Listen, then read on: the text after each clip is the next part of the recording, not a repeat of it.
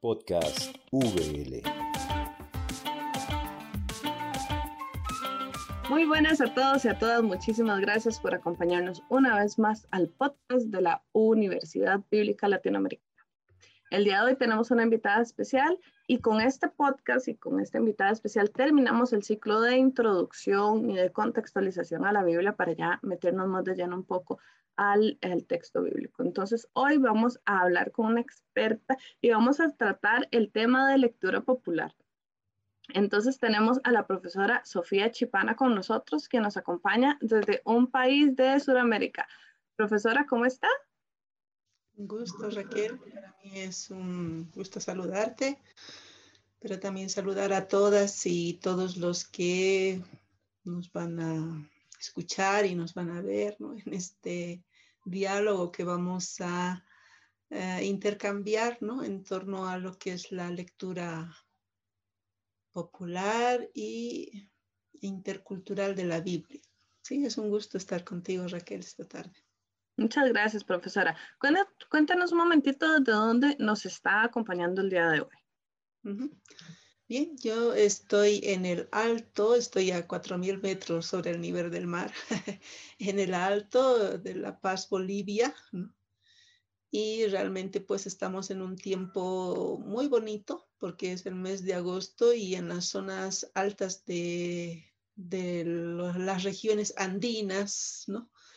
Eh, que son Perú, Chile, el noroeste de Argentina, eh, Ecuador y hasta Colombia, ¿no? Tenemos eh, la dicha de poder celebrar un nuevo ciclo agrario, ¿ya? Un nuevo ciclo agrario y este tiempo pues está dedicado a las ofrendas, a la Pachamama, ¿no?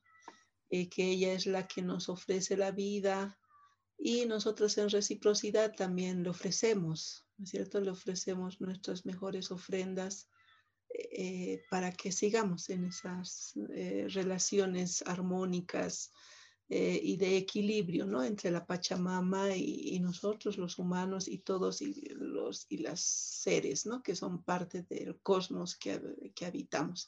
Entonces estamos en ese contexto, Raquel, aquí en las zonas altas. Bueno, muchas gracias, profesora me imagino que debe ser un momento hermoso. Sí. Pero bueno, eh, entrando al tema eh, de una vez, este, hay, hay algo que, que, creo que tenemos que definir primero para poder avanzar con todo, y es definir qué es lectura popular. Tal vez en los ámbitos de teología se entienda, pero eh, tal vez la gente afuera o personas que nos están escuchando y viendo no saben qué es. Y en realidad es algo que todos hacemos y no nos damos cuenta, ¿verdad? Entonces, ¿qué es, qué es eh, lectura popular de la Biblia? Bien, eh, la lectura popular de la Biblia es, eh, bueno, hay, hay, todo un proceso ¿no? de, de, de, vivencia que se ha logrado articular a partir de los años 70, 80, eh, 90 en nuestros contextos en América Latina, ¿no? Y realmente la lectura popular de la Biblia es la lectura comunitaria, ¿no? La lectura comunitaria de la Biblia en diversos espacios, ¿no? Y tiene todo un camino, un recorrido que ha hecho, ¿no? Este modo de leer la Biblia en comunidad y que se basa también en, en un método, ¿no? Entonces, este método que ha acompañado, eh, que es el ver, juzgar, actuar, ¿no? Que no es mm, latinoamericano, ¿no? Lo trajeron de otro lado, pero que se ha incorporado, ¿no? De manera así como casi cotidiana en los espacios de lectura de la Biblia, ¿no? Y a la cual se le agregó como dos aspectos, ¿no? Que era el celebrar y evaluar, ¿no? Entonces, eh, Así es que todas las comunidades eclesiales de base, ¿no? que eran pequeñas comunidades reunidas, no tanto en los templos, sino también en las casas, ¿no? que empiezan a leer la Biblia, no sin, sin especialistas, ¿no? sino es como que se le da el texto bíblico, a las comunidades y ellas eh, leen, ¿no es cierto?, en comunidad a partir de estos em, como cinco procesos, ¿no? Que es el ver la realidad, profundizar, ¿no? A partir del texto bíblico esta realidad y luego plantearse un actuar, ¿no? Un compromiso en torno a esta realidad que se está viendo. Y finalmente, ¿no? Lo que se hace siempre en esos espacios es el celebrar y luego evaluar, ¿no? Cómo ha ido este, este proceso, ¿no? Y si es que está ayudando, ¿no? Y realmente han sido como tiempos, han sido, digo, porque en este tiempo eh, muchas comunidades eclesiales de base ya no están eh, o se ha reorientado la forma de caminar de estas comunidades.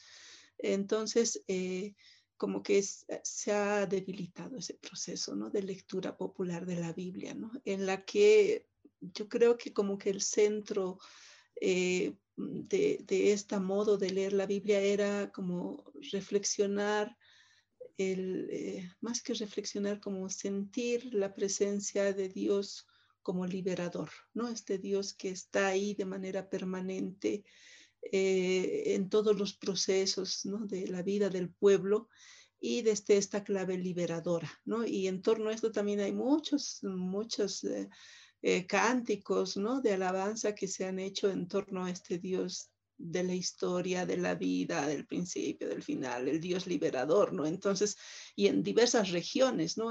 Ha habido todo un florecimiento de, esta, de este otro modo de sentir a Dios, ¿no? Y, y otro aspecto también importante es el sentido de la opción por los pobres, que ha acompañado mucho estos procesos de lectura popular de la Biblia, ¿no? y que realmente pues las mismas comunidades también ¿no? Eh, en torno a, la Biblia eran comunidades empobrecidas ¿no? de diversas regiones y que en esos textos pues eh, buscan, ¿cierto? Leer eh, o mirar sus propias realidades ¿no? a través de diversos textos ¿no? que de algún modo pues les hacen como de espejo, eso es lo que decía Carlos Mester, ¿no? que los textos bíblicos para las comunidades son como un espejo, ¿no? Porque en ellos nos podemos retratar un poco, ¿no? Nos podemos ver. Entonces, esto es un poco lo que sería la lectura popular de la Biblia, así como muy ¿no?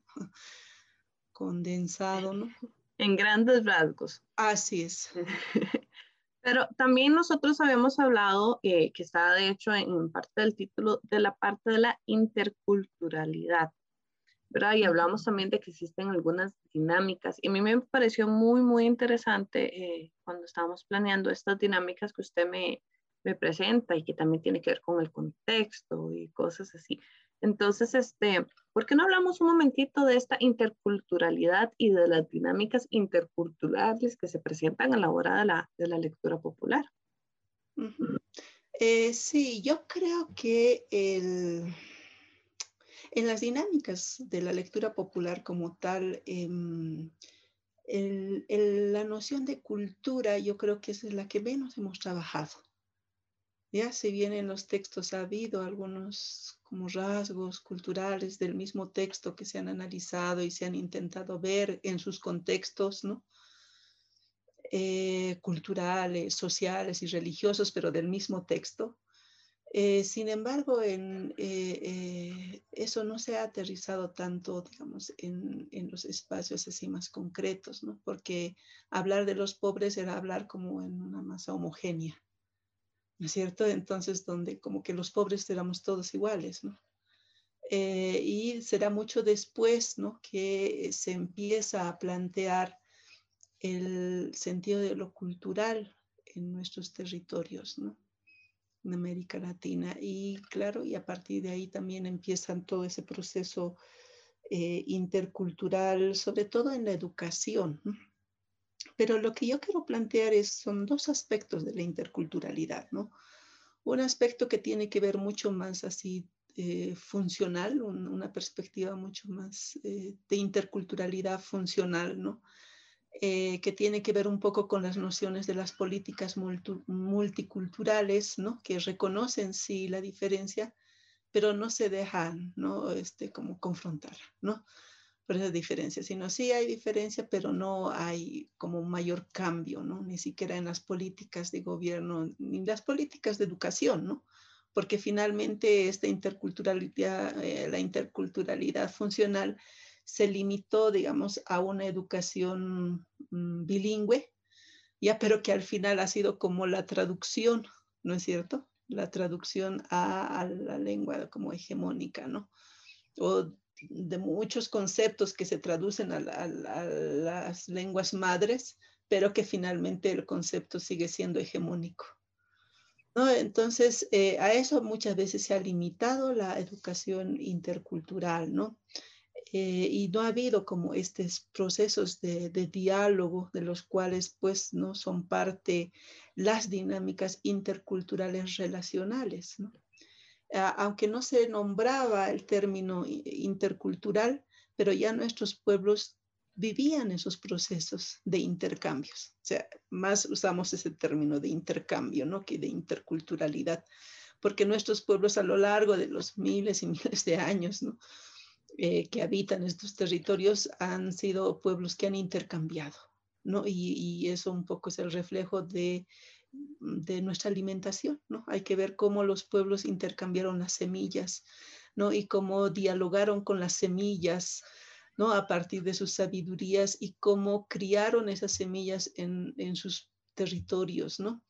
Y de esa manera, ¿no? Los diversos alimentos se fueron diversificando, ¿no? Este año eh, me informaban que hay un registro en Perú de 4.000 variedades de papa, ¿no? Entonces, hace años, algunos años antes, eran como 3.800, ¿no? Variedades de papa, pero este año están diciendo que son 4.000, o sea, que se han diversificado más, ¿no? Entonces, y eso tiene que ver justamente con estos procesos de interculturalidad interrelacional. ¿no? O relacional, más que inter, ¿no? sino es una interculturalidad relacional que tiene que ver con los intercambios eh, de saberes, de sabidurías y también de espiritualidades. ¿no? Entonces, eh, en muchos de nuestros espacios, muchos de nuestros pueblos en Avia Yala, pues eh, la espiritualidad no se aleja de la vida y por lo tanto la interculturalidad tampoco puede limitarse solamente a algunos aspectos culturales, ¿no? sino que la vida tiene que estar mm, como entretejida de todas las dimensiones. Entonces yo creo que este es un aspecto importante a considerar en los momentos en que planteamos la interculturalidad, ¿no? que la vida no está separada por partes, ¿no? como a veces se plantea en las espiritualidades dualistas, ¿no? que separan las realidades entre sagrado y profano, lo bueno, lo malo, el cielo, la tierra, ¿no? sino que más bien en muchos de nuestros pueblos eh, la vida está articulada, ¿no? Está articulada y fluye, ¿no? Eh, con todas las fuerzas, ¿no? Después un poco voy a explicar, ¿no? Eh, cómo es que la vida fluye a través de diversos principios, ¿no? Que tienen que ver justamente con mm, planificar la vida, ¿no? Hacer que la vida... Adquiera sus rutas, sus rutas de armonización y de equilibrio, ¿no? Y que esto va a ser muy importante en la interculturalidad. Y yo creo que cada pueblo tiene así, ¿no? Orientaciones y principios de vida que son importantes considerar en los eh, espacios de intercambios, ¿no? Y que esos intercambios también tienen que ver con otro proceso que es la intraculturalidad, ¿no? Sea, ese proceso intracultural, porque lo inter siempre nos lleva a mirarnos, ¿no? O sea, no puede ser una perspectiva solamente así externa, ¿no? Sino también lo intra implica, ¿no es cierto? Mirarnos, ¿no? ¿Cómo estamos? ¿no? ¿Qué es lo que tenemos como pueblos? ¿no? Y a partir de, eso, pues, eh, se ofrece, ¿no es cierto? En el diálogo los intercambios. Y yo creo que en este tiempo muchos de nuestros pueblos están como en ese proceso intracultural, porque ha pasado, eh, somos parte de una memoria ingrata, ¿no? Eh, del sistema colonial que ha borrado mucho, o al menos ha intentado borrar mucho de las sabidurías y las espiritualidades de los pueblos que han tocado nuestras vidas, ¿no? Entonces, eh, y, eso este, eh, ha, sido para muchos pueblos catastrófico en el sentido de que en este afán de querer borrar ¿no? Eh, la ancestralidad se, se, limitó a muchos pueblos a vivir en, como en una especie de, una especie de vivir en el, no anonimato, ¿no? sino vivir como escondidas, ¿no? Entonces, muchas de nuestras espiritualidades y saberes se vivieron así, ¿no? Como así como en el plano de lo oculto, ¿no? Porque aparte de eso también no se rechazaba, pero se ocultaba muchas, muchas vivencias, ¿no? Entonces, eh, y claro, y cuando se salía al intercambio con otros pueblos, con otras culturas, ¿no? Eh, también este, este, esta noción de inferioridad que se ha ido inculcando a través de la misma educación. Entonces, eso hizo también ¿no? que muchos, muchas poblaciones em, se alejaran ¿no? de las sabidurías y espiritualidades por considerarlas como primitivas, ¿no? Eh, y las espiritualidades como endemoniadas eh, o diabólicas, ¿no? Entonces hay un sinfín de elementos que están ahí, ¿no? Y por lo tanto eh, es importante considerar con mucha seriedad, ¿no? ¿Qué es lo que se entiende por interculturalidad? Porque de fondo hay muchos antecedentes, ¿no? Entonces no podemos establecer unas relaciones, eh, ¿no? De igualdad más que de igualdad, de reciprocidad cuando no se consideran estos aspectos, ¿no?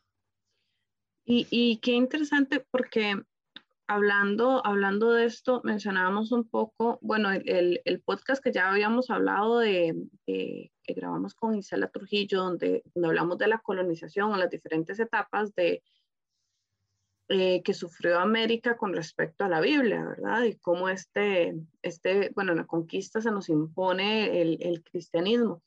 Pero eh, preparando este podcast con usted, usted me hizo eh, em, hincapié en dos puntos específicos, en cómo este libro nos es impuesto y también cómo nos es impuesta la escritura, ¿verdad? Y me parecen dos temas que son muy, muy importantes eh, que hablemos y que mencionemos, porque es algo que tal vez estamos ya tan acostumbrados a ello que no nos damos cuenta lo, lo, lo significativo y lo, no sé si utilizar la palabra tal vez traumático o lo fuerte que fue esta imposición hacia, hacia los pueblos originarios. Sí, eh, esto es muy importante, ¿no? Considerar eh, la imposición, o sea, cuando eh, hacemos referencia a la lectura bíblica indígena, ¿no? Ah, porque a veces hemos intentado hacer ese proceso, ¿no? Entonces se plantea esta noción de cómo es que los pueblos indígenas leen la Biblia, ¿no? digamos, con... Y eh, em, Elías López, ¿no? que es uno de los impulsores de lo que es la teología india o indígena a nivel de Yala, él dice, no, nuestros pueblos no tienen problema de sentarse en el mismo tapete con los otros y las otras y de tener la Biblia ahí, ¿no es cierto? Y compartir, ¿no? O sea, de, sentar a la Biblia también en el tapete, ¿no? Eh, sino las formas de cómo se leyeron y se interpretaron la ¿no? Ahí está como la, limitante. Y eso es lo que ha pasado ¿no? en, en nuestros contextos eh, cuando llega de Occidente, ¿no? cuando llega la conquista eh, de Occidente, viene, ¿no es cierto? Em, la imposición también de un texto, ¿no? Y esta es la imposición de un texto sagrado que de algún modo pues va a sostener toda la estructura colonial. ¿no? Porque aunque esa noción del texto sagrado de la Biblia, porque hay muchas crónicas, ¿no? Que circulan en, sobre todo aquí en el sur, ¿no? Del encuentro de Francisco Pizarro, ya que es el conquistador, y Atahualpa, que es uno de los últimos incas, ¿no? Que era gobernador del imperio inca, ¿no? En estas regiones. Y, este, y se narra, pues, ¿no? Que se le presenta la Biblia y lo que hace Atahualpa es tirar la Biblia, ¿no? Entonces, hay muchas crónicas que circulan eh, en relación a ese hecho, ya eh, de cómo Atahualpa tira la Biblia y que eso como que se relee o se interpreta como una especie de menosprecio. Eh, y no se la puede interpretar así, mirando un poco el contexto, porque en, en, estos espacios la escritura como tal, la grafía como tal, como la tenía o la empezaba a tener Occidente, eh, no era considerado, ¿no? Porque había otros códigos aquí. Entonces, no, y, y, el código mayor para nuestros pueblos era la palabra. Ya, o sea, la palabra como tal. Eh, y, no tanto la, escritura, porque esto no era parte de, nuestros pueblos.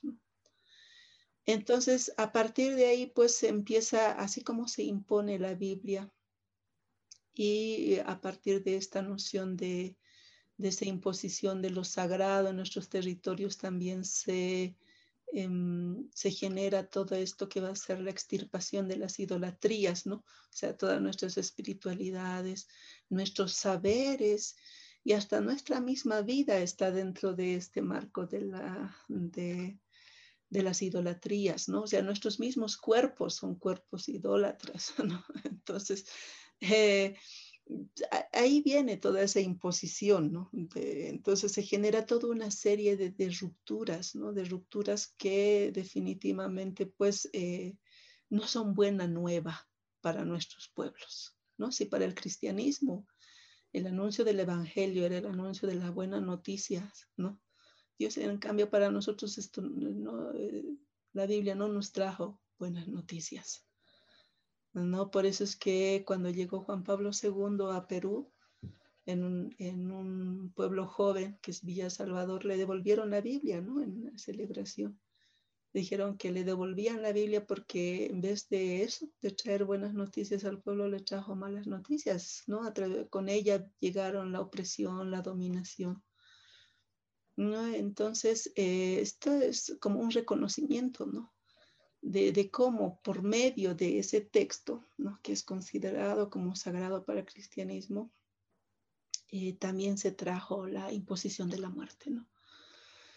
Eh, y sí, y con ello, pues lo que digo, llega la escritura, porque no olvidemos que la Biblia en Occidente también era uno de los primeros textos, yo creo que ¿no? en imprimirse ¿ya? y en difundirse, y por lo tanto realmente Occidente tenía una noción así muy, ¿no? Este, realmente casi como desagrada de la Biblia, ¿no?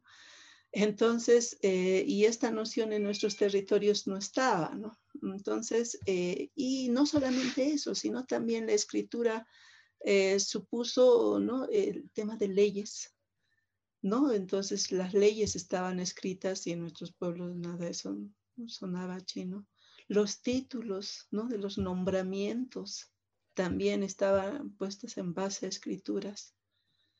Y posteriormente los títulos de propiedad, ¿no? que aquí no, nos se establecían tampoco en escritos. ¿no? Entonces va, es realmente la estructura colonial, es una estructura en base a la escritura. ¿no? En base a la escritura frente a, pueblos que no tenían, ¿no es cierto?, en, sus organizaciones eh, de pueblos esta noción de escritura, ¿no? Y realmente, y el nombre de la escritura se veja muchísimos derechos de los pueblos, ¿no? Y en esto, se, de algún modo, la escritura también justifica el avasallamiento y la expropiación de territorios. ¿No? Entonces hay toda una complejidad de relaciones que se establece en torno a la escritura. ¿no? Profe, bueno, muchísimas gracias. A mí, el, el, todo el tema de, de, de, la conquista y de, la, y de las diferentes imposiciones que, que se dan a los pueblos originarios es un tema que todavía me duele y me, y me cuesta, ¿verdad? Entonces, me encantaría poder seguir hablando, pero nos desviaremos un poco del tema pero, pero creo que sí es muy importante recalcar eso, ¿verdad? Este, eh, tener esta noción de que al final este texto, inclusive la, la escritura fue impuesta, ¿verdad? Eh, el abecedario, la grafía, que es la forma de las letras, este, esto nosotros no lo teníamos, bueno, los pueblos originarios no lo tenían. Todo eso fue impuesto, entonces, claro, fue un choque eh, muy fuerte, ¿verdad? Y entonces esto nos llevó también a hablar em, del tema porque yo le preguntaba, ok, nosotros estamos acostumbrados a la escritura, estamos acostumbrados a leer los textos bíblicos, a reflexionar de estos textos bíblicos. Este, pero usted me contaba que en realidad existían muchas otras formas de vincularse con lo sagrado, que eso me pareció algo muy importante y que tiene que ver también eh, con el tema de, de, de, la lectura popular, ¿verdad? Este, porque son otras formas de reflexionar sobre, sobre lo que es sagrado, lo que no es, sobre las, las diferentes historias y los diferentes aprendizajes que se pueden sacar del texto bíblico. Y, y, creo, que, creo que sería bueno que, que, lo conversemos un poquitito, ¿verdad? Estas otras formas de, de vinculación. Sí, porque se plantea, eh, igual el término intercultural tiene sus límites, ¿no? Eh, es un término, igual nosotros decimos como pueblos, es un término prestado, lo usamos, pero es prestado, así como muchos otros términos, ¿no? Eh, que son términos prestados, lo usamos porque de algún modo pues intenta como condensar algunos sentidos de nuestras palabras, ¿no? pero obviamente en las palabras eh, de madres de nuestros pueblos eh, hay mucha más profundidad, ¿no? Que en las traducciones a veces se pierde. Eh, planteamos interculturalidad, lo que digo es limitado porque en estos tiempos también se está reafirmando mucho el sentido de pueblo más que de culturas. Porque el pueblo tiene toda su organización, tiene su raíz, tiene su ancestralidad, tiene su memoria, ¿ya? Y eh, en, este, ah, eh, en estas nociones, ¿no? De sentirnos pueblos, em, sí hay otras formas de relacionarse también con esto que Occidente llama sagrado. Ya, entonces que para muchos pueblos son seres de respeto, lugares de respeto, con los cuales eh, se convive, ¿no? Con los cuales eh, se establece una relación dinámica, ¿no? Eh, profunda de reciprocidades, ¿no? Eh, y que tiene que ver con este sentido, un principio fundamental para muchos de nuestros pueblos, que es la crianza mutua, ¿no? esta noción de criar, que hay seres que nos crían, y por lo tanto nosotros y nosotras como humanos y humanas también estamos con ese deber de en reciprocidad criarlos. ¿ya? Y en ese sentido, ¿no? Planteamos la relación con lo sagrado. ¿no? Entonces yo te comentaba al inicio que estamos en el tiempo de agosto, que es un tiempo de plena, eh, como de, de plena reciprocidad en nuestras relaciones con la Pachamama, ¿no? Porque hemos salido, estamos saliendo de este invierno tan duro donde la tierra se queda completamente seca y ahora es el tiempo en que estamos esperando las nieves, las primeras lluvias para remover la tierra.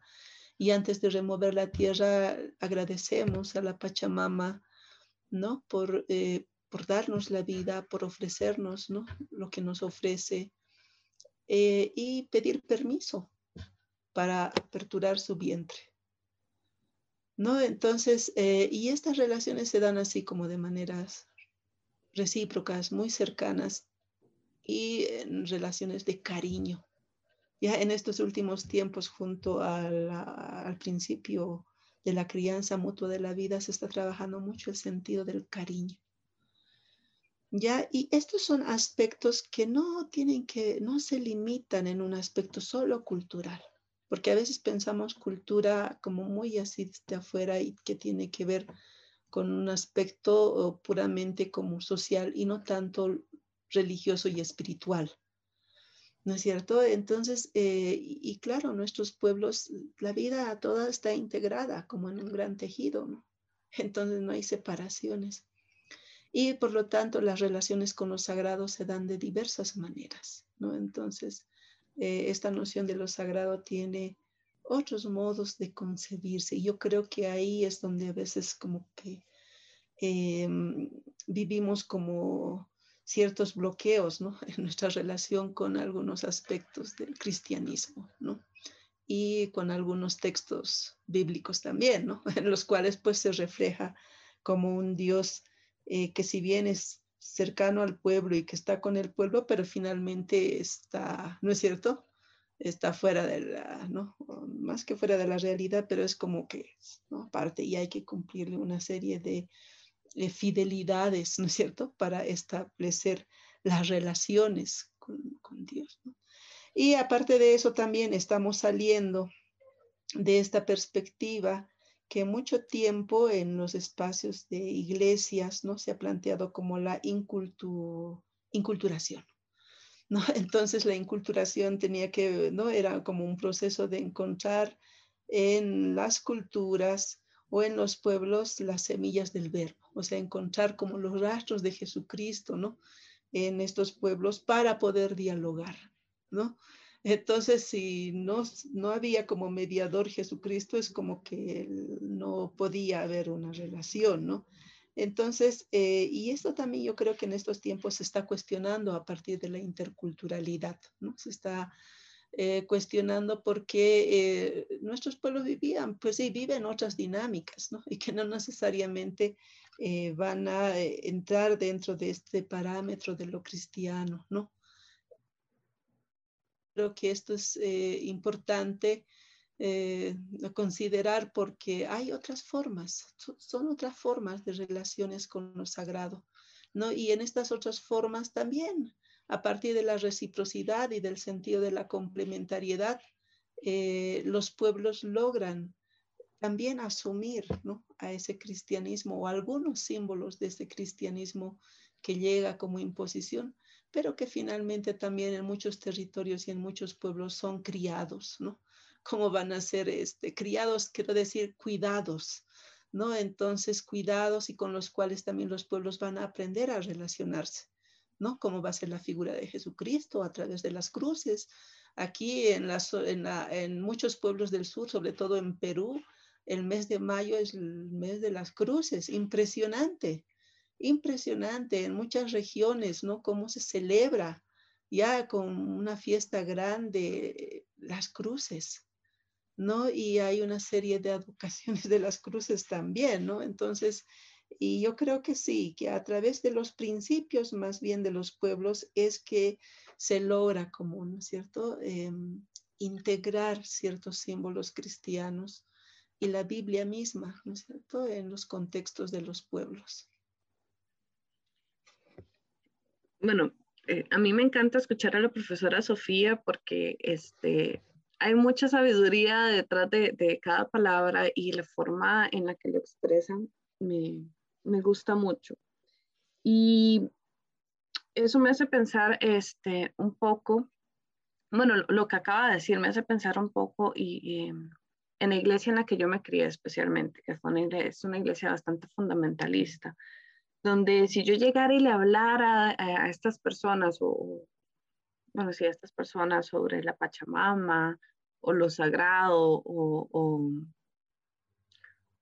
o, la vinculación que pueda haber entre las enseñanzas que nos da la Biblia, lo que podemos gestar de la Biblia, más la sabiduría ancestral que también existe y existió durante todo, todo eh, América antes de la conquista, eh, me dirían que no, o sea, que ahí no hay, no hay unión alguna, porque todavía tenemos eh, esa mentalidad impuesta como en la conquista, que era borrón, o sea, todo eso está mal, se borra, y lo que sí está bien es esto.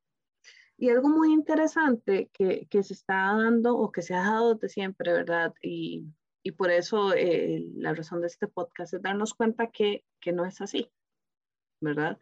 Que que podemos leer la Biblia desde muchas perspectivas y que el contexto en el que la leemos influye muchísimo en, la, en, lo que aprendemos y lo que podemos extraer. Y que no solo también podemos extraer del texto bíblico, podemos extraer de todo, inclusive de la naturaleza, como ese ejemplo que usted nos acaba de dar de, de la Pachamama, que a mí me parece bellísimo, ¿verdad? De agradecerle a la Pachamama y pedirle permiso para poder empezar la siembra y, sacar nuestro alimento de ahí.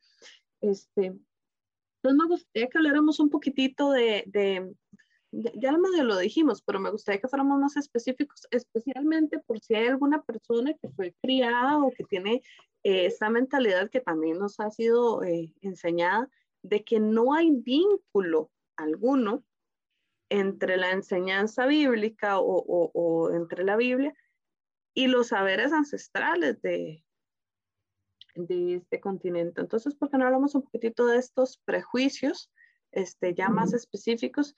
Y, este, bueno, sí, quedémonos ahí en los prejuicios y luego le hago la, otra pregunta.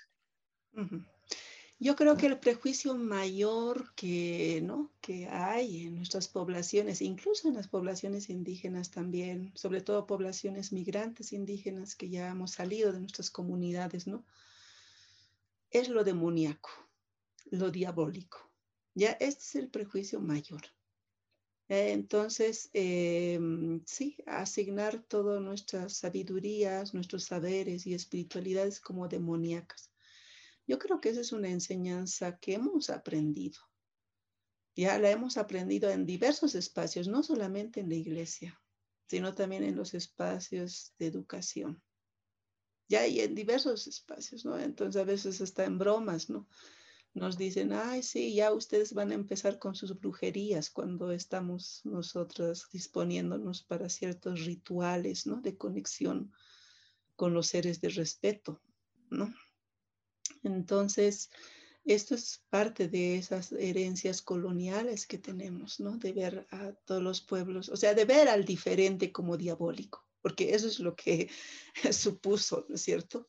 Eh, y supone la herencia colonial, ¿no? Entonces, todo aquello que es diferente y que sale de nuestras nociones, ¿no? De como razonables, entre comillas, ¿no? de nuestras razones, entonces dicen, no, eso es diabólico, ¿cómo se va a hacer eso, no? Entonces yo creo que ese es un prejuicio mayor y, y lo otro es también ver como todas estas otras formas de expresiones, eh, de sabidurías, de saberes y de espiritualidades eh, desde la perspectiva de lo superficial, de lo supersticioso. Que super, lo supersticioso, ¿no? Ah, esas cosas son supersticiones, ¿no? ¿Cómo van a decir que no pasemos por el río a tal hora? ¿No? Eso es una superstición, porque en muchos pueblos tenemos ese principio de que todo tiene su tiempo y todo tiene su lugar. Y hay tiempos en los cuales, pues sí, que nos recomienda no pasar por las vertientes de agua, ¿no? Porque hay las fuerzas de esos otros mundos que están ahí, con los que convivimos, ¿no?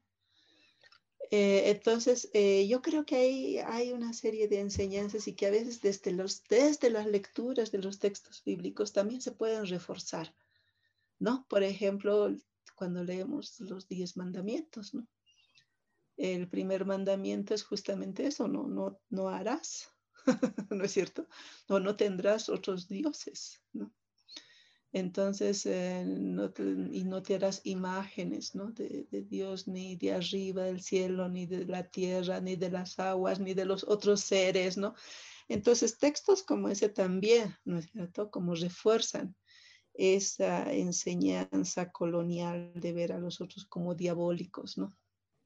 Y de, de catalogar esas otras formas de relacionarse con lo sagrado, con, ¿no? con esta dimensión de, mm, de esos aspectos que hay que respetar, eh, con, esas eh, categorías un poco ¿no? Eh, que hemos heredado desde esa tradición religiosa que, que tenemos, ¿no? Entonces todo pasa como por esa lupa, ¿no? Y yo creo que sí, cuando hablamos de interculturalidad es como sacar un poco eso, más que desaprender como eso, despojarnos de ciertas eh, herencias, ¿no? Coloniales de imposición, ¿no? Que supuso también aprendizajes, ¿no? Y modos de concebir la vida. Modos de concebir la vida y pensar que lo nuestro es como lo único y eso es lo que tiene que valer para todos y todas, ¿no? Entonces, eh, yo creo que esta es un, otro, otra característica que nos acompaña, ¿no? Este principio de lo hegemónico, de lo universal, ¿no? Entonces, que todos como que tenemos que vivir de la misma forma, ¿no? Entonces, eh, yo, y, y, claro, y esto también, ¿no? Limita nuestras relecturas bíblicas, ¿no? limita, porque con estos ojos, con esos lentes vamos a, la, ¿no? a leer los textos bíblicos. ¿ya? Entonces, si cultivamos como unos lentes mucho más interrelacionales, interculturales, ¿no? Entonces, poco a poco también estos prejuicios van a ir cayendo, ¿no? Aunque el fundamentalismo, pues a veces acompaña, ¿no? Seriamente y a veces cuesta salir de ellos, ¿no? cuesta salir. Pero simplemente yo quiero decir esto, que muchos de nuestros pueblos ¿no? Eh, conservan diversos modos de relacionarse con lo sagrado. Y yo creo que este es un aspecto a considerarse y a respetarse, ¿no? A respetarse, no, no solamente a considerarse, sino respetarse, porque son otros modos, ¿no? justamente en un encuentro que tuvimos hace muchos años, ¿no? De estudiantes de teología y había una joven, dice, pero nosotros en los Andes tenemos otros dioses, tenemos Dios. Y un grupo de estudiantes vino y dice, ¿cómo vas a decir que tenemos otros dioses si hay un solo Dios? No, no se puede hablar de, de muchos dioses y Dios. Y ella pues con mucha más, este, no, pues nosotros somos pluris, nosotros no nos asusta la, la, pluralidad, ¿no? Entonces, mientras más hay es mejor, ¿no? Entonces, y los otros estudiantes estaban así como, ¿no? Pasmados de cómo se podía decir esas aberraciones, digamos, ¿no? aberraciones teológicas, ¿no? Pero sí hay muchos, eh, muchos aprendizajes que tenemos y que nos mm, a veces limitan nuestras relaciones con los otros y otras diferentes que al final el otro no siempre visto desde afuera, sino como parte de esta dinámica de relaciones ¿no? que vivimos como comunidad humana también. Profesora, hay un tema que quiero tratar y ya, ya se nos acerca. Sí, a mí siempre me pasa lo mismo cuando estoy en un podcast y estoy hablando y yo me divierto y cuando quiero hacer muchas preguntas y cuando me doy cuenta la hora me doy cuenta que ya no tengo para tanto. Pero hay un tema que yo sí quiero trabajar que es sumamente importante, este, especialmente si hablamos de pueblos originarios y, y es la tradición oral. ¿Y por qué es muy importante? Porque en este momento nosotros ya todo vamos por tradición escrita, desde que se nos impuso la escritura, entonces todo lo dejamos guardado escrito, pero no era así antes. Y todavía la tradición oral sigue siendo una tradición muy viva y muy importante en muchos pueblos, que también influye mucho en la forma en la que leemos los textos, eh, los textos bíblicos, ¿verdad? Entonces, hablemos un poquitito de esta, de esta tradición oral y, y después podemos mencionar unos principios que, que de los que hablamos a, a, la hora de preparar el podcast, pero, pero tal vez hablemos un momentito de la, de la tradición oral primero. Sí, para muchos pueblos la tradición oral es importante porque tiene que ver con la palabra. Ya hace rato hacía mención de la palabra, ¿no? Para nosotros los pueblos, muchos pueblos, la palabra es muy importante. Siempre aquí los abuelos cuando no cumplimos la palabra nos recuerdan y nos dicen, ¿tienes palabra o no tienes palabra? No, o sea, tú has afirmado eso y te has comprometido a eso. O sea, no hay un papel de por medio, por escrito, como un contrato, digamos. Eh, sino que la palabra es muy importante. Y la tradición oral tiene que ver justamente con la palabra y la memoria, que son dos aspectos fundamentales en los pueblos, ¿no? la memoria es fundamental porque justamente en la memoria es donde se ubica el saber. Entonces el saber y el conocimiento. ¿no? Entonces, en muchos de nuestros pueblos, desde esa noción cíclica, entonces eh, la memoria es fundamental, es como el corazón. Ya, y esta memoria circula muchas veces por medio de la palabra. Ya, es, la palabra es uno de los, ¿no? pero también hay otras formas de circular la memoria. Por ejemplo, los tejidos. Aquí en la región del sur, muchos de nuestros pueblos son tejedores y nuestros tejidos narran, nuestros tejidos hablan, ya nuestros tejidos cantan, ¿no? En las formas, en sus diseños, en los colores, ya en la trama y la urdimbre, ¿no? Que circula el tejido. Entonces, este es un aspecto importante, ¿no? Y también la memoria eh,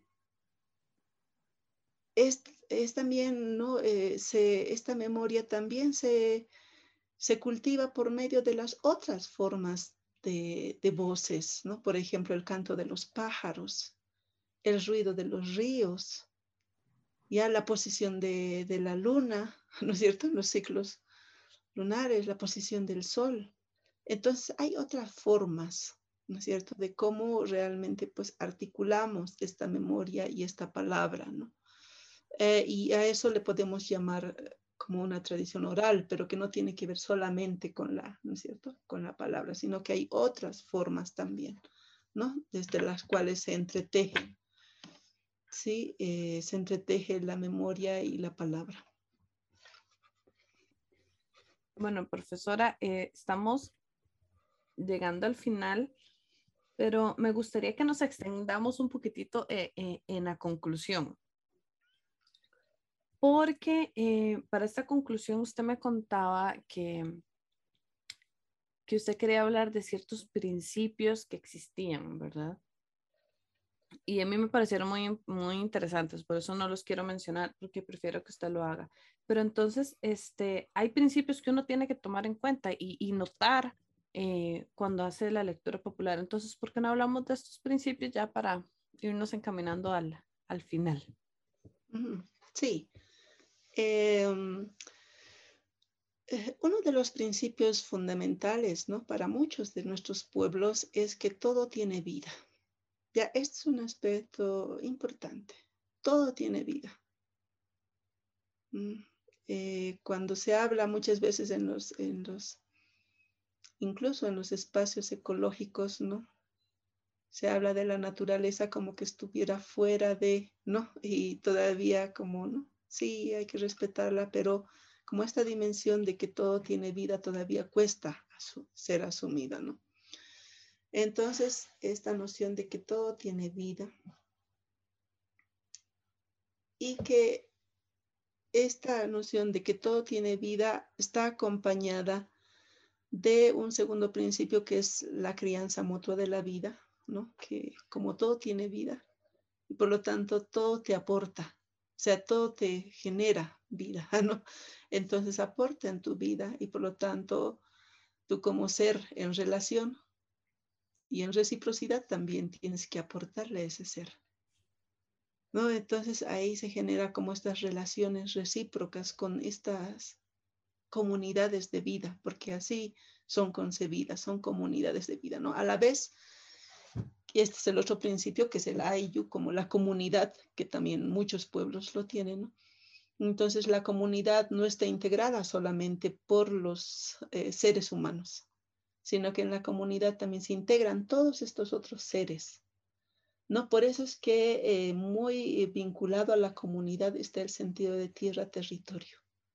No, porque justamente en esa territorialidad, en esa tierra, en ese territorio, habitamos muchos seres. Todos los que habitamos esos territorios y esa tierra formamos parte de una comunidad. Entonces, el momento de la organización se considera esta comunidad, ¿no? Esta comunidad de vida, ¿no? Que desde este principio de la crianza mutua está generando estas dinámicas, ¿no? de, equilibrio y de armonía, que esto es muy importante, ¿no? El sentido de equilibrio y armonía, porque en la medida en que nuestras relaciones sean recíprocas, nuestras relaciones sean de crianzas mutuas, estamos procurando esto, ¿no? Eh, armonizar y equilibrar ¿no? las relaciones y por lo tanto la vida. Sí, y eh, este sentido de la complementariedad también tiene que ver con estas nociones de equilibrios, de sinergias, ¿no? Que se logran establecer en, las relaciones. Ya, y, yo quiero un poco detenerme en esta noción de la complementariedad. Ya, y este, esta noción de complementariedad y crianza mutua, ¿no? Que está muy asociada a la a la reciprocidad o a las relaciones recíprocas. Em, esto es lo que justamente nos permite establecer los encuentros y los diálogos, ¿no?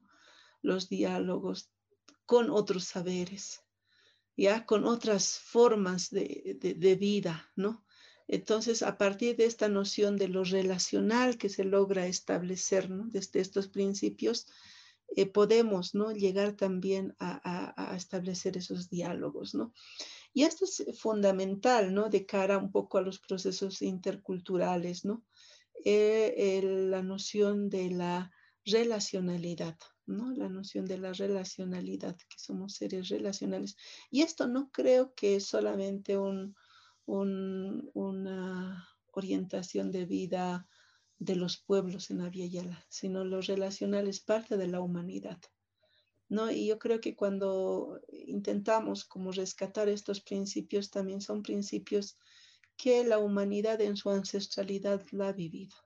¿no? Entonces, porque como humanidad somos parte pues de una ancestralidad milenaria, ¿no es cierto?, de millones y millones de años. Entonces, eh, desde estos principios lo que intentamos es siempre como despertar a esa conciencia mucho mayor, ¿no? O sea, una conciencia mayor, ¿no? En, la, en las relaciones. Y yo creo que esto nos ayuda también, ¿no? Incluso a, a buscar, ¿no? Establecer los puentes que nos ayudan a encontrarnos en estas nuestras diferencias. ¿no? Eh, y, esto es importante a la hora de también, ¿no? Este, leer la Biblia, ¿no? Entonces, cómo buscar, ¿no? Estos rastros de ancestralidad que no se limitan, ¿no? A un aspecto, sino buscar estos rastros de ancestralidad cósmica, aunque en muchos textos bíblicos sabemos que lo cósmico como que se ha eliminado, ¿no es cierto? Justamente por toda la trayectoria que, que tiene pues esos textos, ¿no? porque también no olvidemos que esos textos, ¿no? Que han sido puestos por escrito por un pueblo y algunos, ¿no? Eh, de ese pueblo eh, han vivido una serie también de dominaciones, ¿no? Entonces, ¿cómo también reconocer que ese pueblo ha sido un pueblo eh, colonizado muchas veces? ¿No? Y que eh, en su afán de articular sus identidades y articularse como pueblos, ¿no? También empiezan a, ¿no es cierto?, a primar ciertas, ¿no? Ciertas nociones, De exclusión, ¿no? Y sentirse ellos como los, ¿no? Este pueblo elegido, ¿no? Frente a la adversidad que vive, ¿no? Entonces, como parte de sus resistencias. ¿No? Y yo creo que este es un aspecto importante, ¿no? Cómo realmente, pues, ese texto bíblico representa también a un pueblo, ¿no es cierto? Que de algún modo está reflejando sus resistencias, ¿no? Frente a la imposición de otros imperios, ¿no? Y que en esos textos que están siendo sumamente condenados, ¿no es cierto? O esos textos condenables como va a ser la idolatría, ¿no? Eh, o, el apego a, esos otros dioses como lo vivía ese pueblo también, ¿no? Como vemos de una lectura más detenida o en una lectura más detenida, eh, todo eso pues eh, desde la sospecha nos deja intuir que había otros procesos, ¿no? Otras dinámicas. ¿no? Si bien la oficialidad está negando este sentido de lo cosmológico, ¿no? Tan profundo en nuestra vida como humanidad, pero el pueblo como que sigue insistiendo, ¿no? Por eso sigue yendo detrás de Baal, que era el dios de la lluvia, o sigue yendo detrás de Ashera, que era la diosa de la fecundidad, ¿no? O esos otros dioses, ¿no? O el ejército de los cielos, que eran la constelación de las estrellas, ¿no? Entonces hay otras formas de conexiones, pero todo eso que nosotros vemos como malo y como ídolos, pero ahí está esas dimensiones cósmicas mucho más grandes que nos conectan también con estas nociones de lo sagrado. Entonces, bueno, y ahí todavía hay todos unos caminos que tenemos que seguir recorriendo, ¿no? En, eh, estos procesos de lectura intercultural, interculturales de textos sagrados, diría yo, ¿no? O sea, porque yo creo que desde la interculturalidad, la Biblia Em, no queda tan en el centro, ¿no? Como, una, como la única palabra sagrada, porque los otros pueblos también tienen sus palabras sagradas. Y por lo tanto el intercambio será mucho más rico, más profundo, cuando también se reconozcan estas otras palabras sagradas. Bien, muchas gracias Raquel.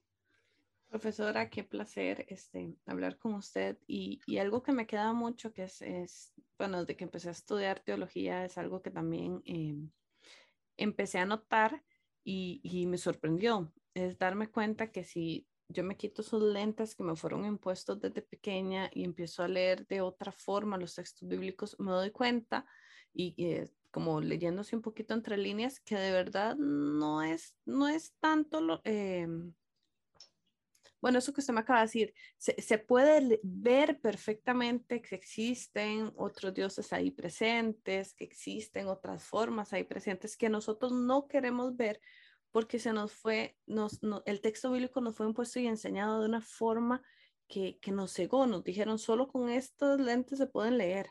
Y si nosotros nos quitamos esto, vemos que existe mucho ahí, mucho que podemos sacar, mucho que podemos aprender. Pero bueno, ahí les invito a escuchar el, el primer podcast. Casualmente hablamos un poco de, de, de, eso, el podcast número uno. Este, profesora, yo, bueno, sumamente agradecida, eh, primero que usted lograra, bueno, que lográramos en realidad sacar el tiempo para poder grabar este podcast. Este, muy agradecida por toda esa sabiduría que, que usted nos acaba de, de, expresar.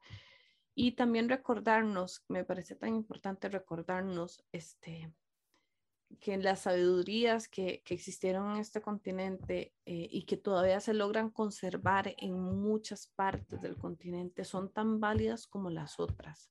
Y yo creo que eso es muy importante porque, y, y me gusta recalcarlo cada vez que puedo, porque de verdad nos han enseñado que no es así. Lo que hablábamos ahora, nos, nos, nos prejuiciaron tanto contra esto que era nuestro que lo vemos ahora mal y, eh, y, y, no está bien.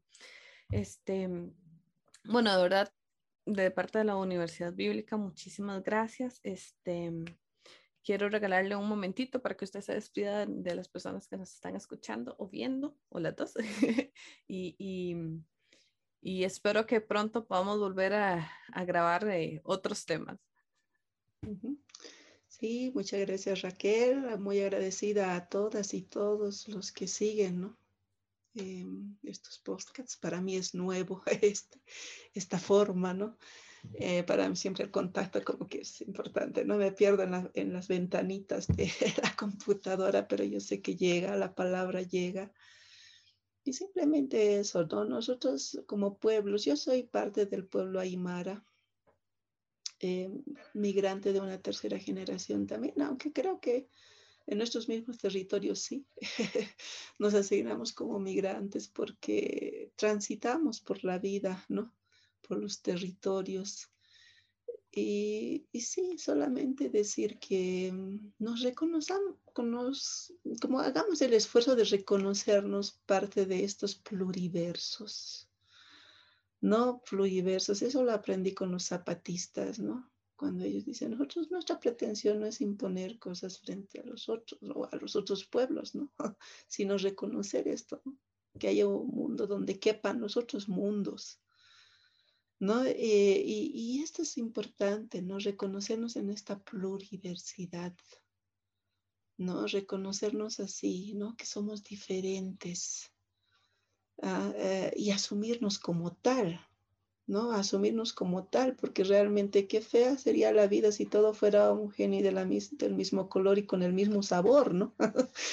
Entonces, y a veces eso es lo que a veces buscamos, ¿no? Pero. Yo creo que nuestras resistencias, las resistencias de nuestros pueblos, siguen cultivando esta hermosa diversidad y esta hermosa diversidad también se reconoce pues en todos estos territorios ricos, ¿no? En biodiversidad. Nosotros somos así, somos parte de esa biodiversidad.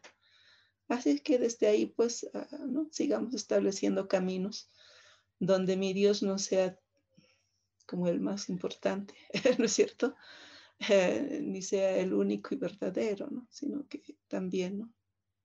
Eh, sepamos asumir las otras formas de, de, vivir, nombrar, sentir y reconocer lo sagrado. Muchas gracias y que sigamos en camino.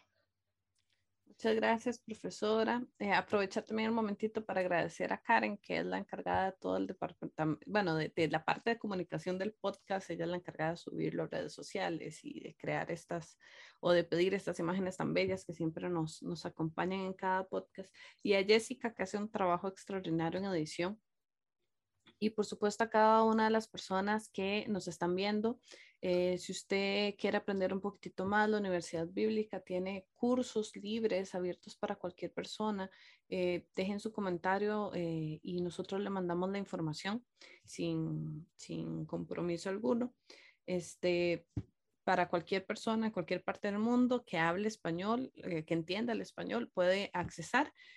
Este, y también agradecerle, por supuesto, a cada uno de ustedes que nos está viendo, que sin ustedes este podcast no tendría sentido. Muchísimas gracias. Hoy les acompañó la profesora Sofía Chipana y Raquel Huertas como la, en la conducción de, de este podcast. Eh, ya nos fue el tiempo, entonces muchas gracias y nos vemos en una próxima. Un gusto. Adiós.